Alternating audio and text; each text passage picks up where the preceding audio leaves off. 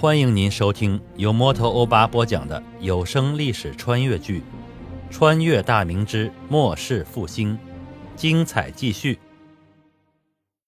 一众官员走后，我回到龙椅上沉思起来。不得不承认，虽然晚节不保，名字也被列入到二臣传里，但明末最具战略眼光及军事才能的人，非洪承畴莫属。崇祯中后期。正是洪承畴及卢象升、孙传庭的苦苦支撑，大明才多活了几年。如果没有这几个人，早就土崩瓦解了。但历史上的崇祯是个急性子，他也看出来刘贼才是危害大明江山最大的祸害，但急于求成，一再下旨催逼洪承畴，令他限期克贼。几个月之内就要彻底消灭掉全国几十万已经形成强大战力的刘贼，这让兵力捉襟见肘的洪承畴疲于奔命，接连丧失，最后于嵩山大败，葬送了明军的主力，最后投降了满清。刘贼之所以难以剿灭，其特点就在于流动。刘贼惯于避实就虚，官兵声势大，他们就跑。守备力量弱，他们就攻城破池的大肆劫掠，其中尤以闯贼高迎祥部最强。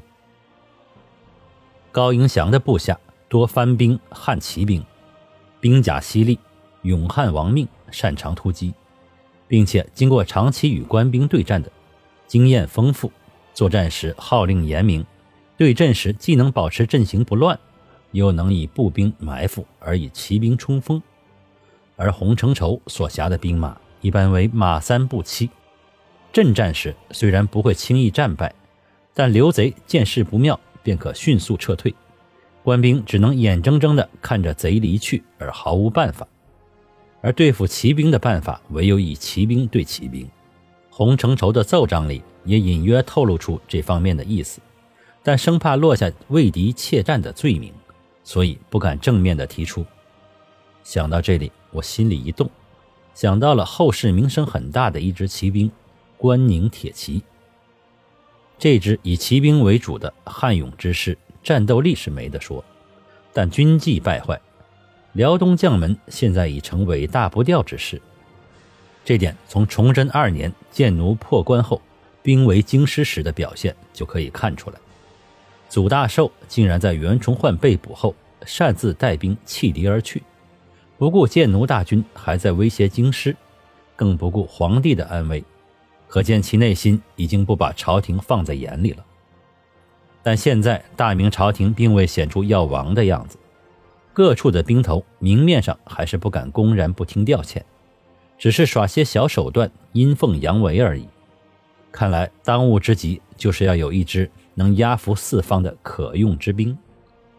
如果有一支战无不胜的强兵在手，那下面那些骄兵悍将就会服服帖帖，谁敢违抗朝廷，将会有被剿灭的风险，眼前的荣华富贵就会烟消云散。毕竟，谁敢以手下的几千兵马去对抗一国之君呢？流寇只是一些吃不上饭的泥腿子而已，这些世家将门根本瞧不起他们，也不消与他们为伍。王承恩。传旨给兵部，调祖宽、祖大岳、李崇进、吴三桂所部，克其南下。祖宽、李崇进部归属五省总理卢象升麾下节制。祖大岳、吴三桂部归五省总督洪承畴麾下节制。另外，从内帑中拨饷银各二十万给洪承畴和卢象升。皇帝不差恶兵，告诉他们，朕就这点家底了。让他们省着点花，但不能拖欠和克扣官兵的银饷。朕会派人去核查，让他们好自为之。王承恩领旨应声而去。我思忖着，是不是给洪承畴、卢象升写一封密旨，内容就是要他们改变以往急于求成灭贼的战术战略，要徐徐图之。当然，这个缓图并不是无限期拖延。因为另一个心腹大患还在虎视眈眈。现在虽然皇太极心里隐隐约约有了对大明江山的野望，但在绝大多数的奴酋眼中，大明就是块肥肉，逮住机会上来咬一口才是他们的根本目的。所以说，缓图只是给洪承畴和卢象升更多从容布置的时间。一旦抓住机会，还是要彻底剿灭刘贼，因为我知道，最后灭亡大明的就是这些现在还不太成气候的刘贼。想到这里，我叫过侍奉的太监：“来人，笔墨伺候。”殿外闻声小跑进一个十几岁的小黄门，来到御案前。动作麻利的把笔墨纸砚铺好，然后研好墨，弯腰把御笔呈到面前。我满意的看了他一眼，接过笔，蘸好墨之后问道：“你叫什么名字？”小黄门麻利的跪倒，答道：“禀皇爷，奴婢叫李二喜，年已十五岁。”我没有马上书写圣旨，而是对这个小太监饶有兴致。家是哪里人士啊？为何要进宫？好叫皇爷得知，奴婢家是北直隶昌平人。崇祯二年，建奴破口，昌平遭了兵灾，奴婢父母哥哥都死了，只剩一个妹妹。奴婢带着妹妹和乡亲一起逃到京师后，就留下来了。后来建奴离去，乡亲们都已返乡，因奴婢家无余产，以前也是租种他人的田地糊口，现在就奴婢和妹妹。她当时才五岁，无力耕种，所以就留了下来。奴婢年岁还小，没有力气去打工养活妹妹。幸好碰到有心人指点，才去了市，进了宫，有月薪能养活妹妹。我心下一惨。那你妹妹呢？你在宫里，平日里无法出宫，她幼小年龄，如何活得下去呀？回皇爷话。那个指点我进宫的好心人收留她做了个义女，奴婢每月开支后都会出宫一次，把钱给她送过去。我沉默半晌，觉得她挺可怜的。起来吧，以后好好做事，就跟着王承恩吧。谢皇爷恩典，谢皇爷恩典。李二喜边起身边高兴的回道：“跟着皇爷的贴身太监，那可是前途一片光明。”至少有人罩着，不再会被其他太监欺负了。我开始写旨意，密旨不同于其他圣旨，当然要亲自写，尤其是这种基本上否定了自己前期战略思想的密旨，尽量不能让旁人知晓，以便维护皇家的尊严。虽然灵魂来自后世，但承袭了这具身体前期的所有功能，崇祯帝还是很有文采的。并且书法尤为人称道。斟酌一会儿，我开始提笔疾书。与其说是圣旨，不如说是密信。一刻钟后，方才写好一封，然后又写一封，内容都大致相同。大约半个时辰后，两封密旨写罢，李二喜接过，然后待墨迹干透后，捧起放于御案的玉玺盖了下去，最后各装进一只朱红的匣子。用蜜蜡封住了，就算好了。你将密旨交于锦衣卫唐上官，让他安排妥帖的人手护送传旨的太监，连同饷银送达都臣和李臣手里。奴婢遵旨。李二喜端起匣子，转身小跑着去了。王承恩这奴婢怎么还没回来？我正思忖着王承恩怎么如此之慢，转念一想。兵部在宫外，这一来一去，再加上传旨回话，怎么也得一个时辰。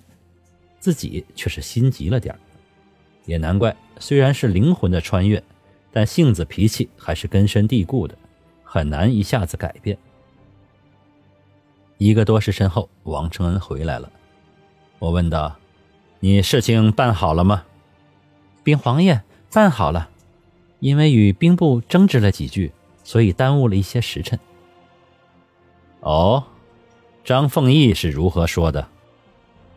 回皇爷，本兵接到圣旨后面有难色。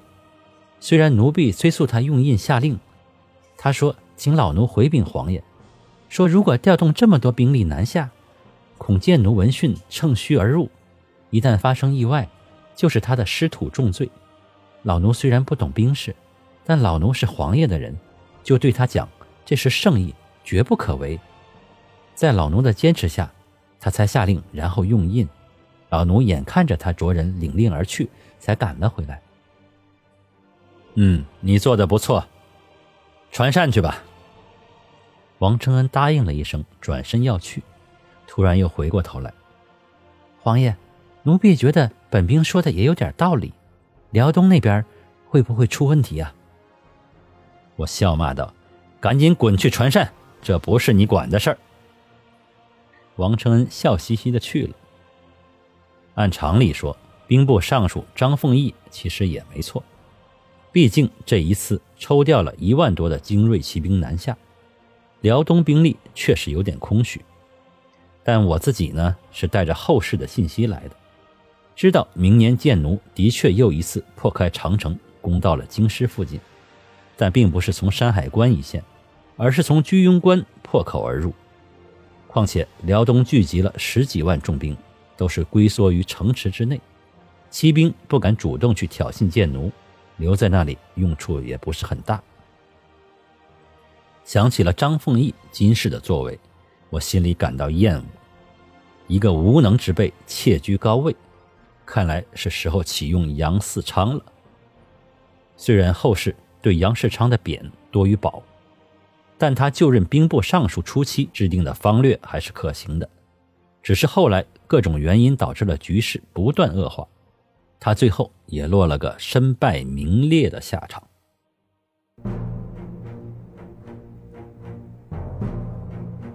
各位听友，大家好，主播最近正在参加喜马拉雅的有声书评选，需要您的助力，您只需要动动手指，帮忙点赞、评论、订阅、转发，就算是点开评论回复一个表情，也是对我的大力支持。欧巴在此真诚的感谢每一位听友，谢谢您。